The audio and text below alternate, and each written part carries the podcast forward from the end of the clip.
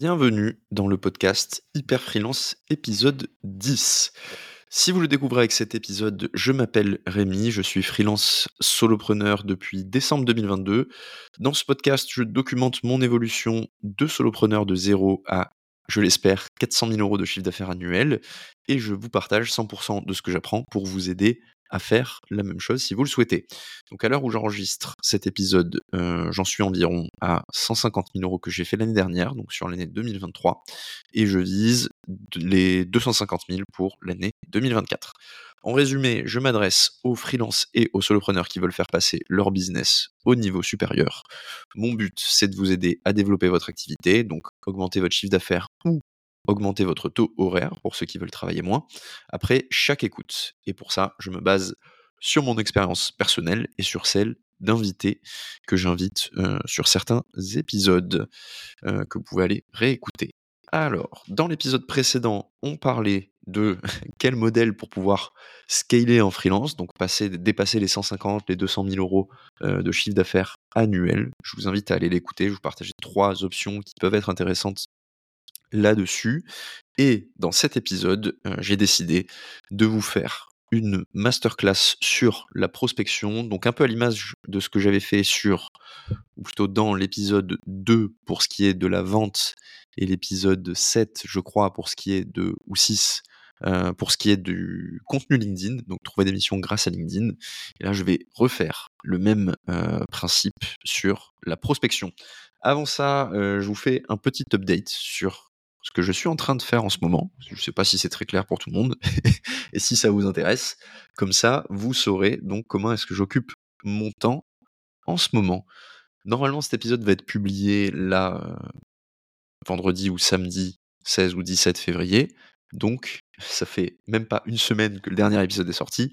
C'est un temps euh, record et on va voir si j'arrive à maintenir ce rythme ensuite. Mais c'est un peu ce que je vais essayer de faire. Donc, euh, bah, ça fait une bonne transition avec ce que je suis en train de faire en ce moment. Donc là, cette semaine, j'ai fait beaucoup de contenu. Normalement, j'ai publié tous les jours sur LinkedIn. Enfin, c'est pas normalement, c'est j'ai publié tous les jours sur LinkedIn. Euh, j'ai repris la newsletter, donc vous avez dû euh, recevoir les, les, 14 principes pour réussir en freelance la semaine dernière. Cette semaine, vous allez recevoir un nouveau format que j'ai testé et qui aborde deux sujets. Donc un concept sur les compétences clés pour réussir en freelance et ensuite sept principes pour améliorer, enfin 7 points à respecter pour améliorer son expérience client. Je vous mets le lien dans la description du podcast si jamais ça vous intéresse. On est à quasiment 1600 personnes là sur, le, la newsletter au moment où j'enregistre. Donc bah, je suis assez content. Ça fait plus, presque plus 100 versus la semaine précédente. Donc c'est bien, on reprend le rythme des dernières semaines. Donc ça mine de rien, ça me prend quand même une journée et demie par semaine donc c'est pas mal de taf. à côté de ça, j'ai une mission freelance sur laquelle j'opère en tant que head of growth part-time. Donc ça me prend, je dirais, entre une demi-journée et une journée par semaine. je m'occupe de toute acquisition pour une application mobile qui fait du transfert d'argent intercontinentaux. très très intéressant. Et j'anime ma formation SEO, sur laquelle on est un peu plus de 70. Donc ça pareil, ça me prend quelques heures par semaine. Et surtout, euh, bah, je bosse sur la création d'un nouveau programme que je vais appeler le programme Hyper Freelance et qui est un peu l'aboutissement de tout ce que j'ai appris sur ces dernières années euh, dans le freelancing et qui va être mon produit phare, je l'espère, euh, et centraliser bah, toutes les informations. Et je veux pas en faire juste une formation, c'est-à-dire que je veux qu'il y ait un suivi et un accompagnement individualisé pour chacun. Donc je suis en train de créer le, le parcours pédagogique euh, qui va permettre aux freelances qui le rejoignent de d'intégrer une des trois, ce que j'appelle tracks, donc c'est des groupes de niveau euh, du programme.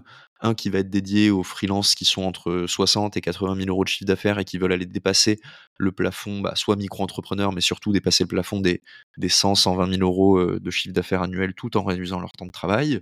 deuxième track, ça va être ceux qui sont plutôt bloqués, je dirais, sous les 5 000 euros par mois et qui n'arrivent pas à le faire tous les mois. Donc, qui en termes de chiffre d'affaires annuel sont plutôt autour de 30, 40 000. Et là, bah, eux, ou en tout cas vous, si ça vous concerne, l'objectif sera de vous amener le plus vite possible au plafond micro-entrepreneur. Et il y aura un dernier track, on va voir si, si ça vous intéresse. Celui-là, je suis peut-être un peu moins sûr. C'est pour les freelances qui commencent et qui ont besoin d'aide pour bah, atteindre, pareil, le plafond micro-entrepreneur le plus rapidement possible et qui sentent que ce serait plus efficace pour eux s'ils étaient accompagnés. voilà, je pense qu'il y a peut-être quelques personnes que ça peut intéresser, donc je vais lancer le programme avec ce track-là, et puis on verra si c'est nécessaire de le garder, de à moyen terme. Donc là-dessus, c'est énormément de boulot parce que si vous avez vu la formation Trouver des, des missions en freelance, en gros, ça c'est la version encore plus abouti. Donc il y a autant, voire plus, enfin il y, a même beaucoup plus de, contenu pédagogique, c'est-à-dire de vidéos et de ressources à utiliser. Je centralise une énorme database de ressources pour freelance avec des templates de prospection, propositions commerciales, d'éléments liés à l'expérience client en freelance. Et donc, bah, c'est énormément de boulot. Et en plus de ça, bah, j'ai structuré le parcours pour que ce soit, le, enfin, le, contenu pédagogique pour que ce soit la formation business dont les freelances ont besoin. Et donc, dedans, on aborde des notions assez poussées. Donc, j'ai une section que pour l'instant j'appelle le MBA du freelancing, où on parle vraiment de, d'éléments économiques, toute une partie sur le positionnement, les offres, beaucoup plus poussé que ce qu'on peut trouver dans ma, dans ma précédente formation une partie qui va être sur bah, la création d'un modèle d'acquisition. Donc dans la formation de trouver des missions en freelance, j'étais très dans la tactique. Là, c'est vraiment des stratégies de long terme qu'on peut mettre en place. Donc de toute façon, vous aurez accès si, jamais vous n'êtes pas encore client de la formation trouver des missions en freelance et que vous prenez le programme Hyper Freelance, vous aurez aussi accès. Et je ferai une petite réduction du coup aux personnes qui ont, euh, qui ont acheté la, première formation. Euh, mais là, mon objectif, ça va être d'aller plus loin, notamment sur tout ce qui est euh, système de prospection et création de stratégies de contenu. Donc on va pas se focaliser juste sur LinkedIn, on va aussi voir comment créer des systèmes de contenu cross-platform qui prend entre 0,5 et 1 jour par semaine et qui permet de s'établir comme un leader d'opinion. Il y a tout un module sur la vente en freelance. Donc, il y en a un aussi dans trouver des, missions en freelance. Je vais voir s'il reste dedans. Euh, mais en tout cas, là, j'ai fait une version plus aboutie, euh, encore plus aboutie dans ce deuxième programme. Euh, partie qu'il n'y avait pas dans la précédente formation, c'est ça va être délivrer un service 5 étoiles. Donc comment euh, s'assurer d'être le freelance que les clients recommandent? On va vraiment très très loin là-dessus avec énormément de templates. Toute une partie sur comment scaler et dépasser les 150 000 euros par an. Donc structurer des offres à haut rendement horaire, productiser son service, créer des produits additionnels, etc. Des études de cas de freelance qui ont atteint ce, niveau. Euh, et puis après, une section bonus avec des éléments de mindset et euh, les erreurs à éviter. Euh, donc voilà, euh, plein, d'éléments. Ça va être hyper complet. dans le programme, il y aura toute une partie de suivi avec bah, un accès direct à moi en one-one directement via Slack, les groupes de niveau qui auront chacun des lives toutes les deux semaines normalement pour bah, pouvoir répondre aux questions que vous avez et vous aider individuellement à avancer, et trois appels sur la version initiale de 45 minutes que vous pourrez dispatcher quand vous le souhaitez en fonction de votre progression et pour que je vous accompagne. Donc il y en aura forcément un, ce sera au moment de l'onboarding pour que je puisse vous donner la grille de lecture de la formation qui correspond le mieux à votre besoin et qu'on définisse ensemble une roadmap sur ce que vous devez faire. Et puis ensuite, comme ça, vous pourrez me reporter sur ce que vous êtes en train de mettre en place et moi j'aurai le, le, visu complet sur ce que vous faites. Et après, derrière, bah, vous choisirez quand est-ce que vous voulez mettre les, deux autres euh, sessions sur un horizon de temps de 3 à 6 mois pour euh, bah, qu'on puisse voir ensemble ce que vous pouvez continuer d'améliorer toute une partie communautaire, donc avec un groupe Slack privé, les lives par groupe de, niveau, ça je vous ai dit, et puis des groupes de soutien thématiques, pod LinkedIn, etc., que on mettra en place, énormément de ressources. Donc je vous ai dit les templates de prospection, les templates commerciaux, il y a plein d'autres modèles. Je n'aborderai pas là parce que c'est déjà assez long comme introduction. Euh, on va essayer de passer à la suite. Et, euh, et, donc voilà, beaucoup, beaucoup, beaucoup de choses. Je pense lancer les préventes de ce programme d'ici 15 jours, peut-être plus vite. On verra comment ça se passe. Et euh, bah, j'ai hâte de voir vos retours là-dessus. Donc ça, c'est ce qui me prend beaucoup, beaucoup de temps en ce moment, en plus des autres activités. voilà. Donc, je pense qu'on est pas mal au niveau de l'introduction. Ça fait combien de temps? Euh, Ça fait 9 minutes. Ça va. Ça va. Mais on va pouvoir basculer, du coup, sur la partie masterclass prospection, si vous l'attendiez. Euh, là, mon objectif, c'est de vous donner toutes les clés pour que vous puissiez mettre en place heu, un modèle de prospection qui vous permet de générer suffisamment de clients pour atteindre le fameux cap des 10 000 € par mois. Et bah, on va pas attendre beaucoup plus de temps, je vais me prendre une petite gorgée d'eau, puis je vais enchaîner, mais heu, mais voilà. Donc, bah, je me prends ma gorgée d'eau et on enchaîne.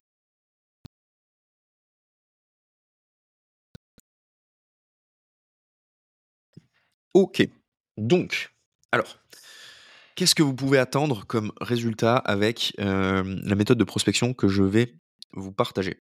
Donc c'est un modèle que j'ai mis en place moi-même, qui m'a permis de trouver mes premières missions, mais surtout ma 1 mission, mais ensuite quelques-unes et surtout qui est extrêmement efficace chez les freelances que j'ai coachés en one one puisque, heu, bah, en général 2 semaines après, ils me disent qu'ils ont des taux de réponse hallucinants et heu, 1 mois plus tard, ils signent leur 1er client donc c'est, c'est très, très efficace.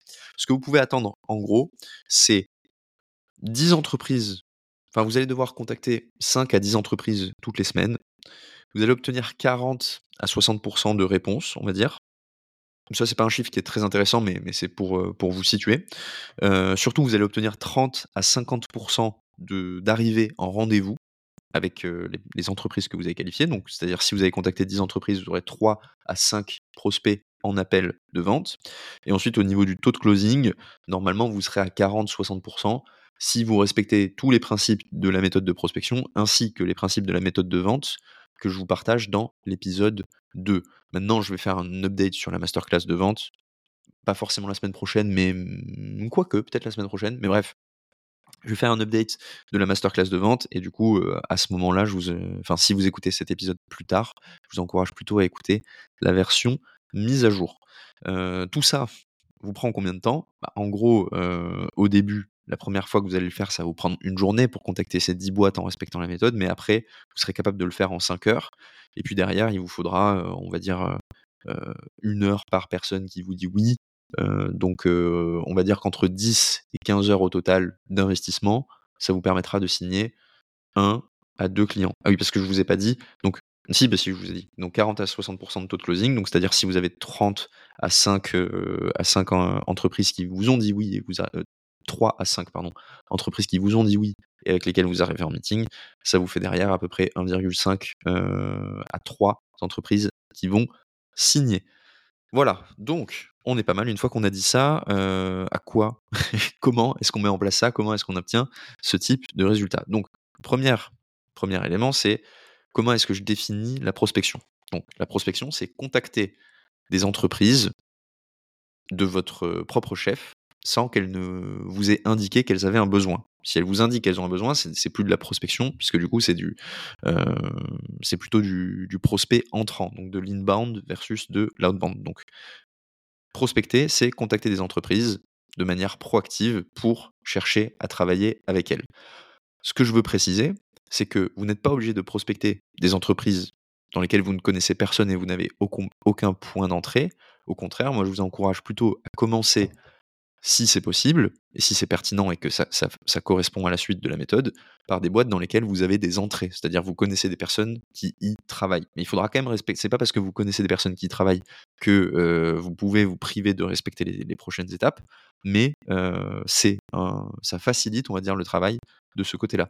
Donc quand on parle de trouver des missions par réseau, pour moi, c'est exactement la même chose que trouver des missions en prospection. Vous faites la même chose, il y a juste la première étape qui va, hem, être légèrement différente, mais c'est le même, heu, mode de fonctionnement pour obtenir des résultats de manière efficace. Maintenant qu'on a défini, on va se donner les objectifs. Donc je vous ai dit ce que vous pouvez atteindre comme résultat. Maintenant, il faut aussi savoir de quoi vous avez besoin quand vous cherchez à prospecter. Donc en freelance, en gros, ce qui est important de savoir, c'est quel est le, ce que j'appelle le cash cycle moyen, donc le cycle d'argent en français, ça veut rien dire, mais heu, le cash cycle moyen sur vos missions. Donc c'est un peu un mix entre le concept de LTV, heu, ce qu'on appelle la lifetime value, donc combien vous rapporte un client sur toute sa durée de vie et heu, le panier moyen. En gros, la différence avec le cash cycle, c'est que quand vous parlez de cash cycle, vous êtes très précis sur les rentrées d'argent que vous allez faire par nouveau client. Je vous prends un exemple.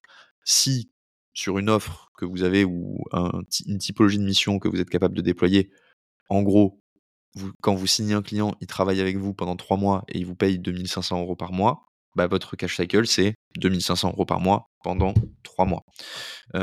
pourquoi avoir cette, enfin, cette vue-là, elle est particulièrement importante quand on fait de la prospection, parce que c'est ce qui va déterminer combien d'entreprises vous devez contacter toutes les semaines pour avoir un flux continu de clients. Et ça, on va le calculer juste après. Mais donc, on va rester sur cet exemple de 2500 euros par mois pendant 3 mois, qui me semble à peu près réaliste pour beaucoup de métiers. Et on va décliner deux cas.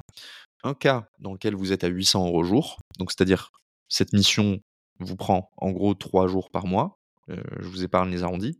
Et un deuxième cas dans lequel vous êtes plutôt à 500 euros par jour en termes de rendement, et donc la mission vous prend 5 jours par mois.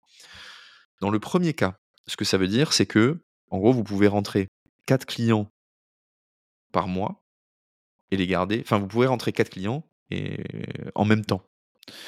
Et comme vous avez un taux de rotation des clients qui est de un tiers tous les mois, bah vous devez vous être en capacité de rentrer un nouveau client tous les mois sur du long terme. Donc, une fois que vous avez rentré vos quatre premiers clients, vous devez rentrer un nouveau client tous les mois. Voilà, ça c'est la première option. Deuxième option, c'est plutôt si vous êtes à 500 euros par jour. Donc chaque mission vous prend 5 jours, ce qui veut dire que vous pouvez travailler a priori maximum avec 3 clients. Et donc du coup, ça va être la, même chose, sauf qu'une fois que vous aurez rentré 3 clients, vous ne pourrez rentrer que 1 par mois, tous les mois. Voilà. Qu'est-ce que ça veut dire? Ça veut dire que vous avez un coup de pression au début. Donc là, aujourd'hui, si vous avez 0 client, vous avez un peu de pression, il va falloir réussir à rentrer entre 3 et 4 clients selon votre, votre rendement. Mais après, derrière, juste pour entretenir la machine, vous ne devez faire rentrer que 1 à 2 nouveaux clients tous les mois. Donc, vous n'avez pas un besoin de quantité énorme si vous n'avez pas, en tant que freelance, vous n'avez pas un besoin de quantité énorme, notamment si on respecte les ordres de grandeur qu'on s'était dit avant. et ça, c'est particulièrement important à comprendre parce que derrière, ça va vous permettre de voir où je veux en venir. Mais donc, comme vous n'avez pas besoin de quantité important, vous pouvez vous concentrer sur la qualité je reprends mes notes et en fait, je vois que j'ai un tout petit peu avancé. Donc, je disais, en gros, le, constat, c'est ça c'est vous devez signer entre 3 et 4 clients. Et après, derrière, vous devez faire rentrer 1 à 2 nouveaux clients tous les mois pour entretenir la machine. Vous notez que juste en faisant ça, du coup, vous êtes à bah, entre 7500 euros et 10 000 euros par mois. Et après, c'est juste vous travaillez plus ou moins. Et donc, vous êtes au plafond micro-entrepreneur, en comptant vos vacances sur l'année, en suivant ça, si vous avez une offre qui vous permet de vendre de cette manière-là et il vous reste à côté du travail, on va dire une à deux journées par semaine pour, prospecter. Donc par rapport aux objectifs qu'on a au début, bah, il va falloir les utiliser, c'est un à deux jours par semaine pour rentrer les quatre premiers clients, mais après derrière, vous pourrez faire tourner juste en prospectant, on va dire, 4 heures par semaine. Quoi. Voilà, donc une fois que j'ai dit ça, en gros, il, nous reste à définir bah, comment est-ce qu'on va enfin, quelle est la méthode qu'on va déployer pour atteindre ces objectifs. Donc pour moi, il y a deux méthodes. La première méthode, c'est la méthode bourrin, et la deuxième méthode, c'est la méthode sniper. Donc la méthode bourrin, ça voudrait dire, ça, serait dire, en gros, comme j'ai besoin de signer un client tous les mois, ou deux clients tous les mois, il suffit que j'ai 0,1% de conversion, il suffit que je contacte 1000 entreprises et que j'ai 0,1% de conversion pour signer ce client ça, c'est une très mauvaise approche pour plusieurs raisons. La première raison, c'est que, en fait, vous pouvez faire 0 vous pouvez contacter 1000 entreprises et faire 0% de conversion. C'est pas parce que, je sais pas, sais pas pourquoi le cerveau humain a l'impression que quand on prend des grands chiffres et qu'on applique un tout petit pourcentage derrière, bah, ça devient facile, mais en fait, c'est complètement faux. finalement, je, je, connais des centaines, de, enfin des dizaines de personnes plutôt, qui ont essayé de contacter 1000 ou, ou 2000 entreprises et qui ont fait 0% de conversion. C'est très très très fréquent. Donc 0,1% de, conversion, euh, même si vous avez une, euh, approche 100% automatisée qui tourne en continu, c'est difficile euh, à atteindre. Voilà. Donc premier point. Enfin, c'est difficile à atteindre si vous n'avez pas une approche personnalisée. Voilà. Si, vous voulez, si vous voulez avoir une machine de prospection qui vous génère 0,1 à 0,2% de clients sans que vous n'ayez rien à faire, c'est possible, mais c'est pas évident. Et c'est beaucoup plus difficile que ce qu'on que ce qu'on pense. La deuxième chose, euh, enfin le deuxième problème avec cette méthode-là, c'est que essayer de faire du quantitatif, Ça coûte cher. Ça coûte cher parce que bah, générer des listes d'entreprises, c'est pas gratuit. Il faut payer des outils pour pouvoir générer des listes d'entreprises. Donc ça peut euh, vite monter. Deuxième chose, euh, c'est qu'une machine euh, de prospection, ça coûte aussi cher. Donc les outils type Lemlist, Lemwarm, qui vont vous permettre d'envoyer des, dizaines, voire des centaines d'emails par semaine sans tomber dans les spams, bah, ça coûte de l'argent. c'est pas rare d'avoir ce qu'on appelle des stacks, donc des, des, des, mmh, des, organisations avec 4 ou 5 outils pour permettre d'envoyer des emails à ce niveau de, quantité en continu sans tomber dans les spams. C'est pas rare que des, que des boîtes avec des commerciaux payent entre 300 et 500 euros par commercial euh, pour pouvoir justement euh, toucher ce nombre d'entreprises. Et elles le font pour une bonne raison, c'est que elles ont des commerciaux à rentabiliser et un commercial, lui, ne doit pas signer un ou deux clients à 2500 euros par mois pendant trois mois tous, les mois, il doit en signer plutôt 20 ou 30, euh, ce qui n'est pas du tout votre cas. Donc c'est pour ça qu'il y a des entreprises qui font du scaling de campagnes de prospection, mais ça leur coûte cher et c'est très difficile à mettre en place sans y passer énormément de temps quand on est seul. Troisième problème, c'est que c'est assez technique, mine de rien, et il faut s'y connaître. Donc en gros, si vous êtes un freelance spécialisé dans la prospection, Là, ça peut être utile, mais enfin, vous allez savoir comment faire à peu près. Par contre, si c'est pas votre cas, vous allez devoir apprendre un nouveau métier, et donc ça va être très compliqué. Et finalement, bah, vous allez pas avoir vous allez pas obtenir de résultats très rapidement, et donc vous allez vous lasser. Donc voilà pourquoi je ne vous conseille pas de faire l'approche quantitative. Maintenant, je sais qu'il y a des personnes qui vont écouter ça, qui ensuite vont se renseigner sur la prospection, vont lire les articles des outils de prospection qui vous expliquent comment prospecter et qui sont euh, périmés, c'est-à-dire que ce qu'ils partagent, ça fonctionnait il y a 2-3 ans, euh, c'est peut-être valable pour des entreprises qui cherchent à contacter bah, des millions d'entreprises tous les mois parce qu'elles ont des équipes de 100 à 200 commerciaux qu'il faut rentabiliser, mais ce ne sera pas du tout, du tout, du tout efficace pour vous. Donc je vous le répète, comme ça vous êtes prévenus. C'est pas parce qu'on vous a dit que si vous mettiez une image personnalisée et un icebreaker dans un email, bah, vous allez obtenir 10% de taux de réponse que c'est vrai. Euh, au contraire, c'est globalement faux aujourd'hui, sauf si c'est très bien exécuté, mais c'est pas la peine dans tous les cas de le faire comme ça dans le cas d'un freelance. J'arrête avec la méthode bourrin, vous avez compris que c'était pas ce qu'il fallait faire. Deuxième méthode, c'est la méthode sniper. Donc là, la méthode sniper, c'est ce qui est bien. La méthode sniper, du coup, c'est ce que je vous disais, c'est vous allez contacter 10 entreprises que vous aurez filtrées.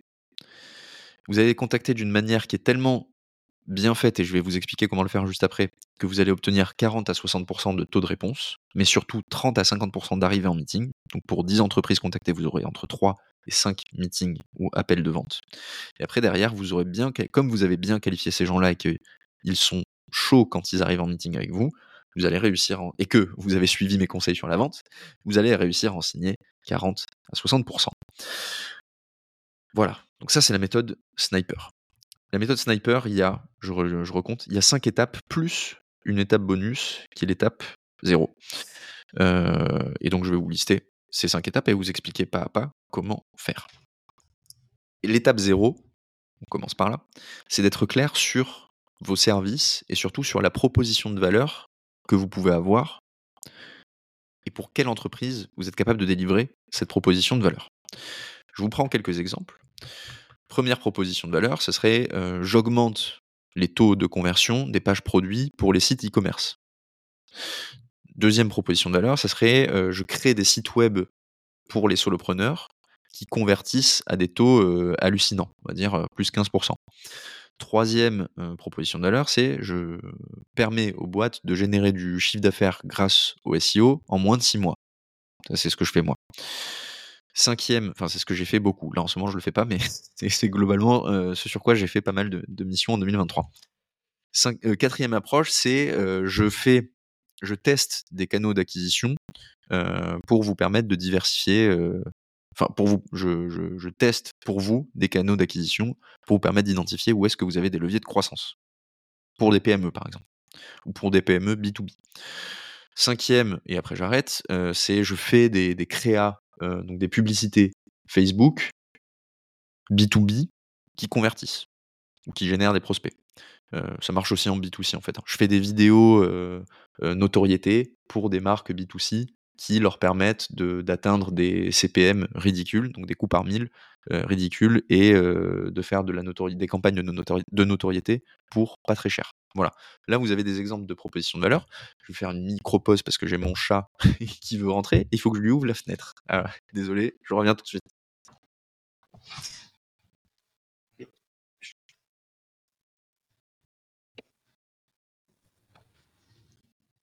Voilà, je suis de retour. Donc, vous avez des exemples de propositions de valeur.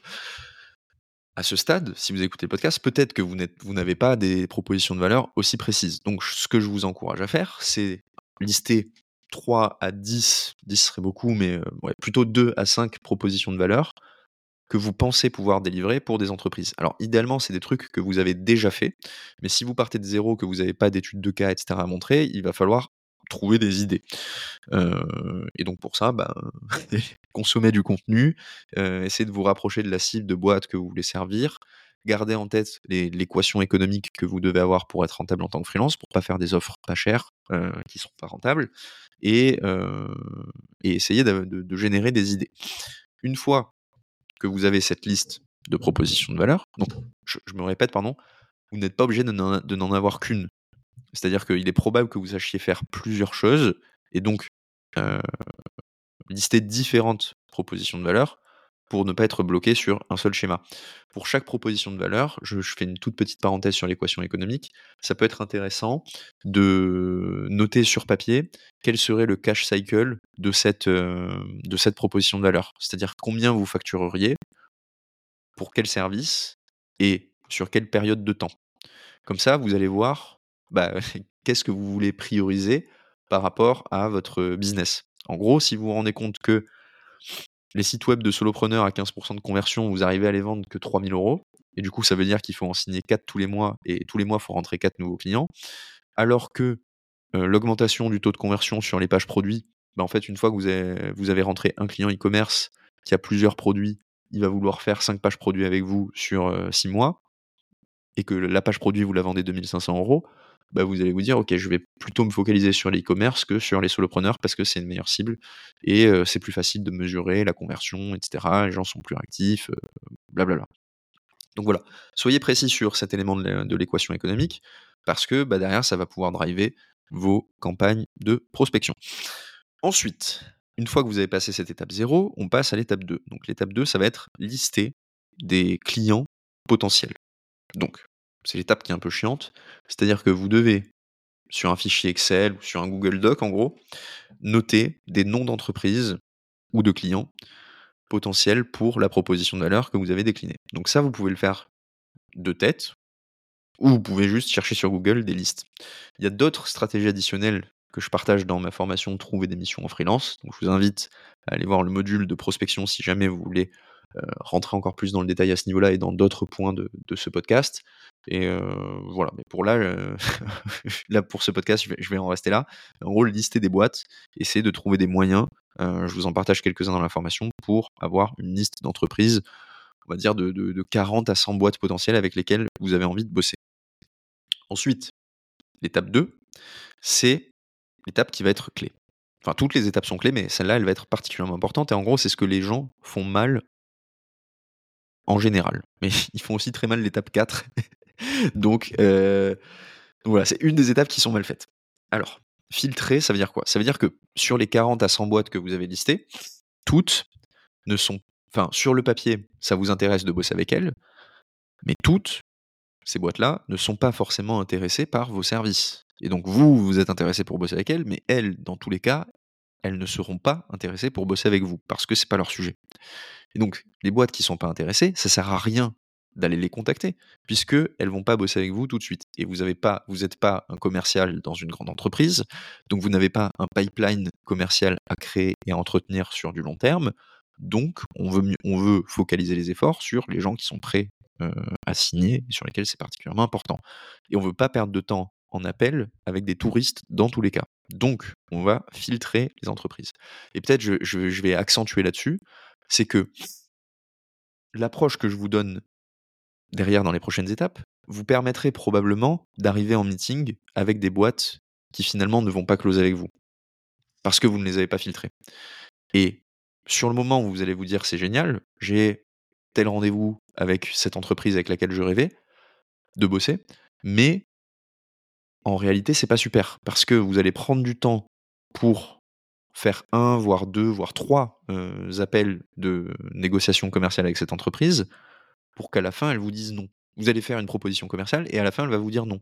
Donc vous aurez passé 5 à 6 heures sur la vente et la boîte va vous dire: «Bah non, mais finalement, on a on a beaucoup apprécié, heu, discuter avec toi, mais et on pense que ton approche est pertinente, mais bon, nous, heu heu, ça nous convient pas pour telle et telle raison». Donc d'où l'intérêt de bien filtrer en amont. Et donc filtrer, ça veut dire quoi? Ça veut dire avoir des critères spécifiques qui vous permettent de valider si une boîte est susceptible de travailler avec vous. Pour ça, je vais commencer par un exemple. Donc moi, si je fais ma liste d'entreprises avec lesquelles je rêverais bosser, heu, il y aurait dedans Finari. Finari s'écrit F-I-N-A-R-Y.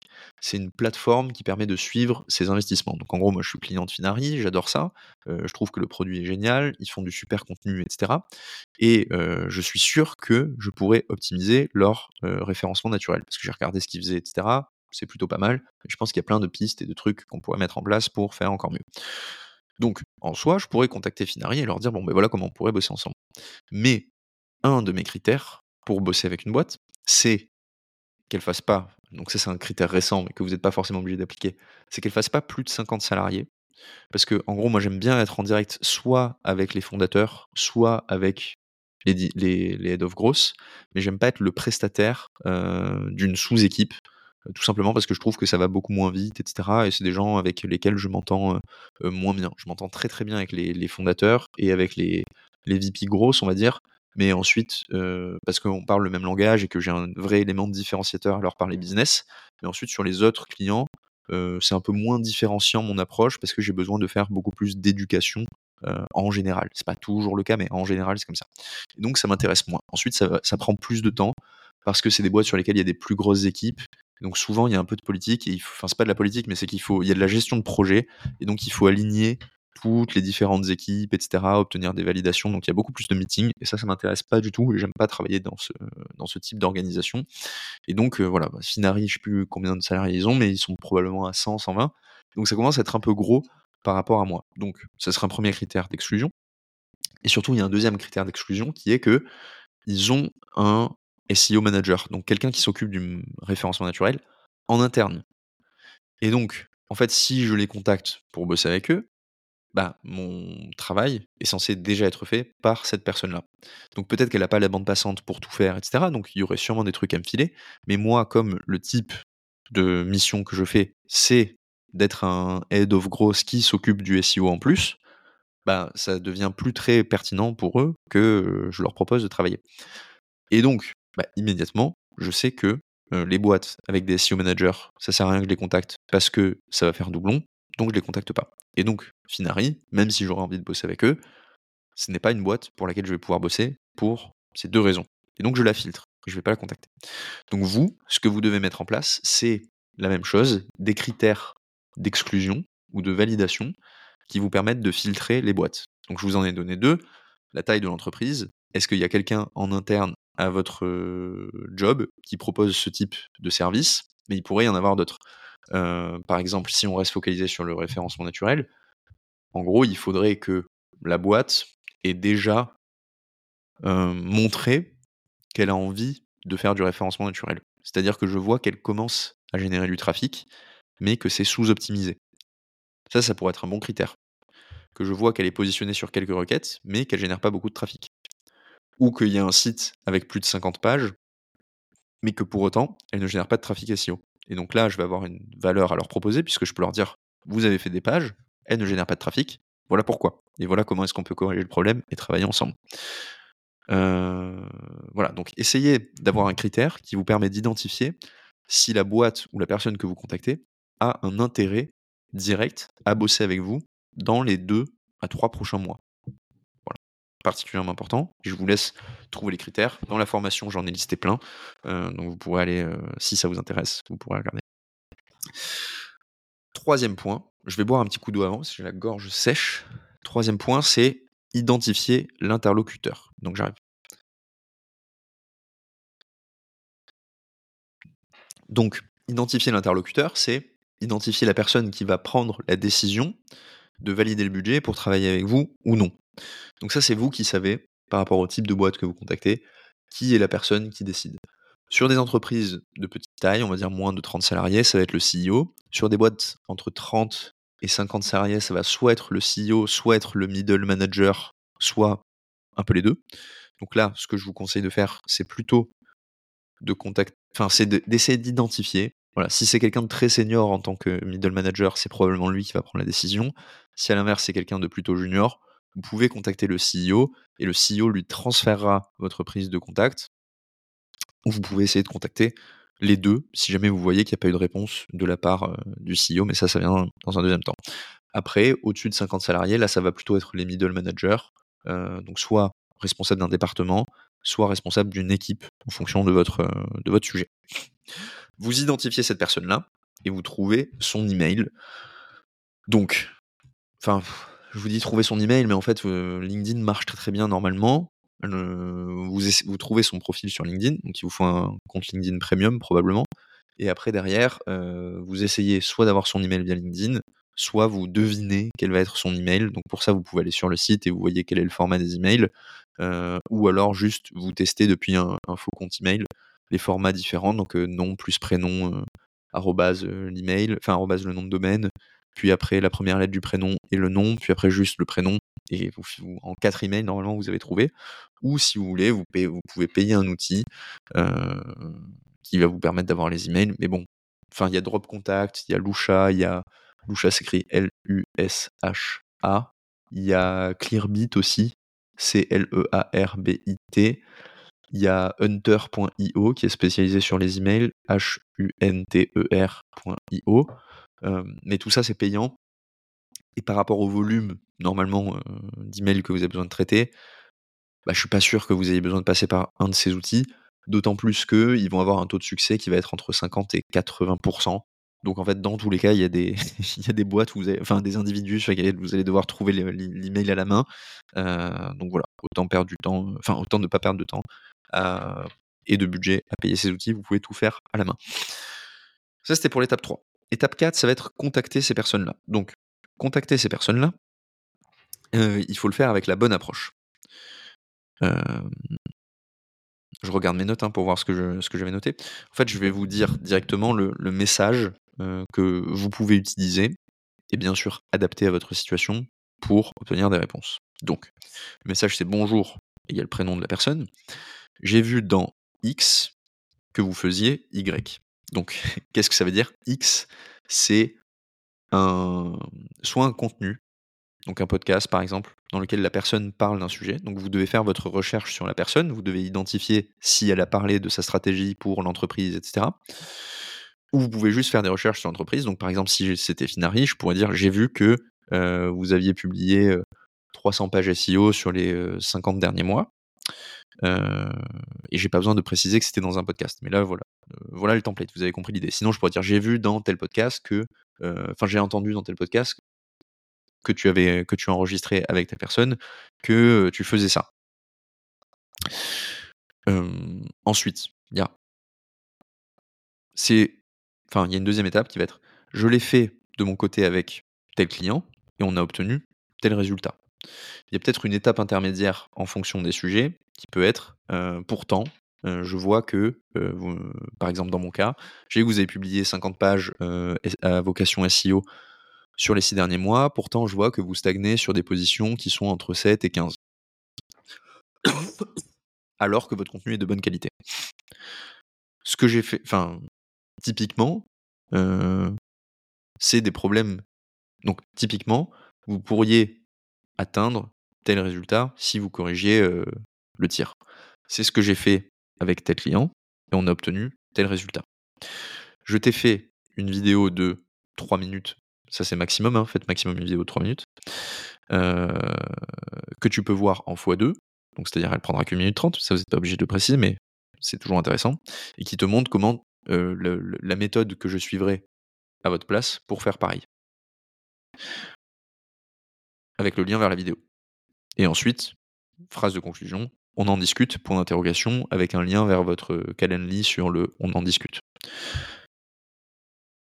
Ça, normalement, ce message-là, s'il est bien exécuté, il vous permet d'atteindre les 40 à 60% de réponses, voire même plus, et les 30 à 50% d'arrivée en meeting. Pourquoi est-ce que vous pouvez atteindre des niveaux aussi élevés? C'est que la personne va le lecteur se rend compte que vous avez clairement identifié un problème qu'il a en ce moment, que vous savez comment le résoudre et que vous avez fait l'effort de lui montrer comment faire. Donc, il a envie de passer du temps avec vous pour comprendre comment est-ce que vous pourriez le faire pour eux.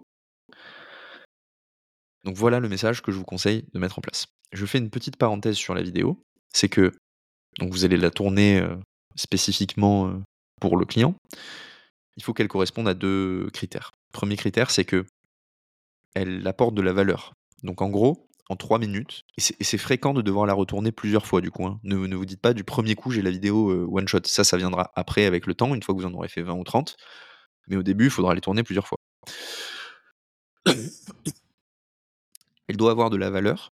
Donc c'est-à-dire que juste avec votre vidéo, le client ou le prospect doit pouvoir corriger des problèmes tout seul. Il doit pouvoir passer à l'action tout seul immédiatement après la vidéo. Premier point. Deuxième point, c'est que cette vidéo, elle doit montrer le type de livrable que vous rendez pour le projet. Donc utilisez-la comme un prétexte pour montrer le type de travail que vous avez rendu à d'autres clients. Donc tout en respectant les accords de confidentialité, etc. Mais montrer comment faire. Donc je vous prends l'exemple. Si moi je voulais travailler avec Finaris sur le SEO, je leur montrerai, je leur dirai. Donc voilà comment est-ce que vous pouvez corriger le tir. Vous devez exporter les URL des boîtes, enfin de mmh, vos articles qui sont entre les positions 7 et 12. Vous devez identifier sur quels articles il y a des problèmes de mmh, correspondance entre le titre et le mot-clé que vous ciblez, et modifier le titre pour qu'il colle mieux au mot-clé que vous ciblez. C'est par exemple ce que j'avais fait avec tel client, et là tu peux voir derrière les pages sur lesquelles on a changé les titres et les résultats qu'on a obtenus en termes d'amélioration des positions moyennes. Un exemple de choses que vous pouvez mettre en place, les deux autres types de choses que vous pouvez mettre en place, c'est des tests, des optimisations de contenu et des améliorations de temps de chargement. J'ai vu qu'il y avait des problèmes sur votre page, etc. pareil, c'est des trucs qu'on peut faire très rapidement. Ce que je te propose, c'est d'en discuter davantage pour voir comment est-ce qu'on peut mettre en place cette méthodologie pour toi. Et je suis persuadé que ça va t'apporter plus 30 à plus 40% de trafic sur 5 à 6 mois. Voilà. Donc, là, normalement, vous avez, une bonne, vous avez un bon visuel sur ce que vous pouvez faire pour, dans votre vidéo et comment est-ce que vous pouvez approcher. Si votre vidéo, elle, elle n'apporte pas de valeur, vous allez avoir des taux de, de réponse qui vont être beaucoup plus faibles ça va rester haut parce que la vidéo, c'est un bon moyen de montrer sa personnalité et de montrer qu'on n'est pas fou et qu'on a un bon contact humain et que ça vaut le coup de prendre rendez-vous avec, nous. Mais pour vraiment tout cartonner, il faut que la vidéo, elle apporte une info et elle montre les livrables que vous êtes habitué à rendre et que ces livrables soient de qualité. Donc voilà, c'est hyper important. Et du coup, ça me permet de faire une petite parenthèse encore, enfin une parenthèse dans la parenthèse. C'est pourquoi est-ce que je vous conseille de faire une vidéo? Parce que ça réduit l'écart ou l'inconnu qu'il y a entre votre email et la prise de rendez-vous. La personne qui reçoit l'email, si elle voit votre vidéo, en gros, eh, il y a très peu d'inconnus pour elle à réserver un appel parce qu'elle sait à quoi vous ressemblez, comment vous parlez, etc. Donc c'est beaucoup plus clair pour elle ce que vous allez vous dire. Et elle n'a pas le risque d'arriver en meeting avec une personne qui connaît pas son sujet, qui est bizarre, qui est pas très pertinente, etc. Parce que tout ça, vous l'avez dérisqué dans la vidéo. Donc voilà pourquoi c'est hyper important de, faire une vidéo. Comme je vous dis, plus elle aura de valeur et plus elle montrera la qualité de vos livrables, plus vous aurez des taux de réponse positifs et des arrivées en meeting élevés. On a bien avancé sur l'étape 4, qui était de contacter la personne. Il y a une étape 5 qui va être de relancer. Donc, Là, pareil, si vous utilisez un outil de prospection par email, ce que je vous conseille pas parce qu'on n'a pas des énormes volumes à faire. D'ailleurs, si vous voulez un outil pour faire la prospection, je vous conseille Emelia. Ça s'écrit E-M-E-L-I-A. Et c'est soit, soit .fr, soit .com. C'est un outil de prospection assez simple, mais qui est beaucoup moins cher que l'Emlist, par exemple, et qui fonctionne très très bien. Vous avez un plan gratuit qui est pas mal, qui vous permet de tester et de faire de la prospection réelle sans. Enfin, il est vraiment nickel, quoi. Je vous conseille d'utiliser cet outil. Si jamais vous avez besoin. Mais comme je vous le dis, on, va plutôt contacter 10 entreprises la première semaine et après on va basculer à 5 entreprises par semaine. Donc vous pouvez théoriquement envoyer des emails de prospection sans, sans avoir un outil de prospection. Je rajoute un élément, c'est que si vous voulez faire 10 envois d'emails par semaine pendant longtemps et que vous n'avez pas les taux de réponse que je vous partageais, il va falloir chauffer votre email, donc utiliser un outil soit Lemwarm, L-E-M-W-A-R-M, soit MailReach, M-A-I-L-R-E-A-C-H, pour chauffer votre email. Donc en gros, ce que font ces outils, c'est qu'ils envoient des emails à d'autres adresses et ils demandent à ces adresses de vous répondre pour que Google ait l'habitude ou n'importe quel service d'email ait l'habitude de vous voir envoyer beaucoup d'emails et en recevoir beaucoup. Et donc, si vous envoyez 30-40 emails par jour et que vous recevez 30-40 réponses, et qu'en plus de ça, vous faites 10 emails de prospection sur lesquels vous recevez plutôt 30 à 40% de réponses, bah, en fait, c'est dilué. Alors qu'au contraire, si vous envoyez 2 emails par jour, que le lendemain, vous envoyez 15 emails et que sur ces 15 emails, vous avez zéro réponse, bah, le 16e email, il risque de tomber en spam. Donc voilà, c'est important, fin de la parenthèse, d'utiliser un de ces outils, peut-être au début, si vous avez un email qui n'a pas l'habitude d'envoyer beaucoup de, d'envoyer beaucoup de messages et de recevoir des réponses à ces messages-là. Voilà. Et faites-le avant de tomber dans les spams, parce qu'après, sinon, ça va être difficile de, bah, de revenir à, l'étape précédente où vous ne tombiez pas dans les spams, même si c'est possible. Voilà.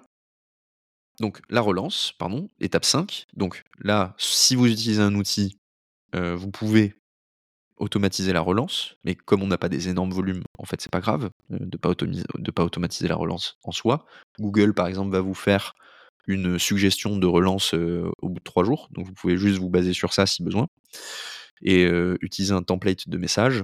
Et sur la relance, n'en faites qu'une seule. Voilà, ne tombez pas dans le cliché des gens qui envoient 7 ou 8 relances parce que théoriquement ça augmente les taux de réponse. En fait, la, la personne, si vraiment elle veut vous parler, c'est possible que après le premier email, elle n'ait pas eu le temps de répondre ni de voir la vidéo. Donc vous la relancez une fois gentiment. Je vous conseille de faire à J plus 3, c'est-à-dire 3 jours après. Comme ça, vous lui laissez un peu de temps, c'est pas trop agressif. Mais d'un autre côté, vous attendez pas non plus l'année prochaine. Euh, voilà, une semaine, ça serait trop long. Hein. Euh, il se passe des choses en une semaine. Donc relancez à J plus 3.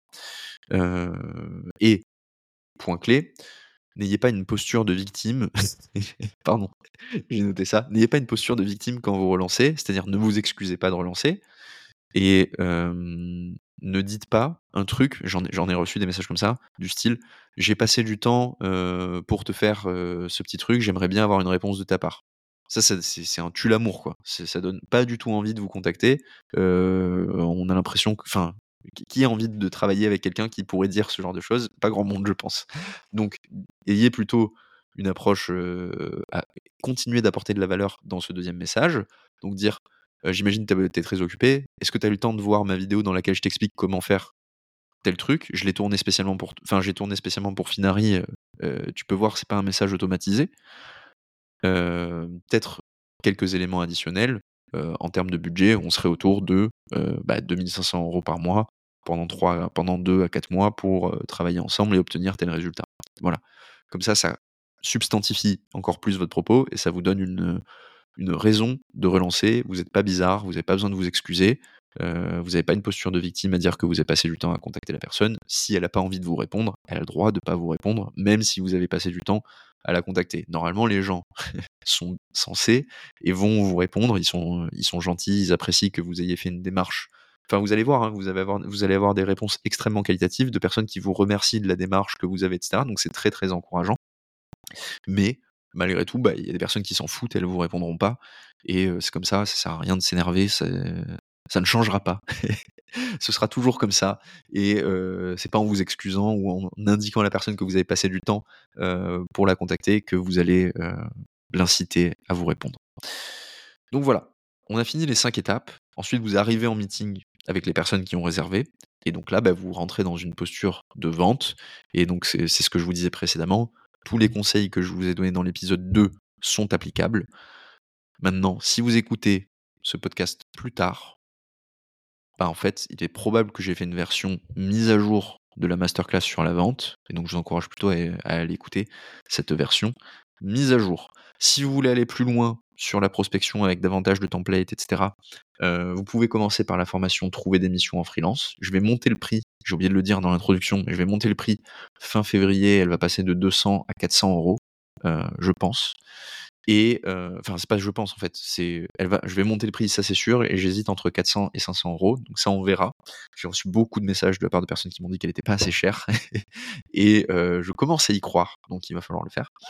Enfin, il va falloir passer le cap.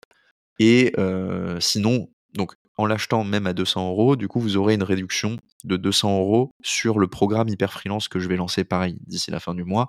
Donc en gros, si vous êtes intéressé par le programme, ce sera immédiatement rentabilisé pour vous l'effet, enfin l'achat de la formation, trouver des missions en freelance. Dedans, je vais plus loin, etc. Et donc, vous avez plein d'infos sur comment prospecter encore plus que ce qu'on a vu là. Et surtout, après, dans le programme Hyper Freelance, on va vraiment aller loin avec une collection de templates de prospection et des exemples de vidéos que vous pouvez utiliser pour prospecter en fonction des métiers. Et bah, pour ça, je vous encourage. Enfin, du coup, ça va être excellent et bah, ça devrait vous plaire. Voilà. Bah écoutez, je pense qu'on a fait le tour. On est à moins d'une heure, mais finalement, je pense que c'est pas mal d'avoir ce format hyper actionnable aussi. Ça vous avait plu, ça vous avait beaucoup plu dans l'épisode 3. Donc, je me dis que c'est pas mal de faire ça de temps en temps. On verra comment ça se passe sur les prochains. Si vous avez écouté jusqu'ici, allez laisser une note sur Spotify ou Apple Podcast. C'est un petit peu plus difficile apparemment de laisser une note sur Apple Podcast. C'est pour ça que j'en ai beaucoup moins là-bas. Mais faites-le s'il vous plaît, ça change énormément. On est quasiment, je crois, à 100 notes sur Spotify. Donc c'est énorme. Sur Apple Podcast, on est à 30 notes, il me semble. Je dis pas de bêtises. Mais en fait, ce qui est abusé, c'est que... Ah ouais, en fait, je me rends compte qu'en demandant les notes à la fin, j'en ai beaucoup moins. Parce que entre le nombre de notes que j'avais sur Spotify avant la publication de, l'épisode 9 et après, euh, on n'a pas beaucoup évolué. Donc ça veut dire que les personnes qui vont à la fin ont déjà laissé des notes. Euh, donc maintenant, je vais plutôt le dire au début. Mais voilà, bon, si vous avez consommé le contenu jusqu'ici et que vous n'avez pas laissé de notes, vous êtes un gras. allez me laisser une note pour remercier. Et moi, ça me pousse à continuer, ça aide à faire découvrir le podcast. Donc, plus il y a de vues, plus j'ai envie d'en faire. Et enfin, plus il y a d'écoute, plus j'ai envie d'en faire. Et donc, c'est gagnant, gagnant. Donc, s'il vous plaît, allez me laisser une note. Allez lire la newsletter, je vous mets le lien dans la description et allez checker la formation si ça vous intéresse. On se retrouve très vite pour un prochain épisode. Salut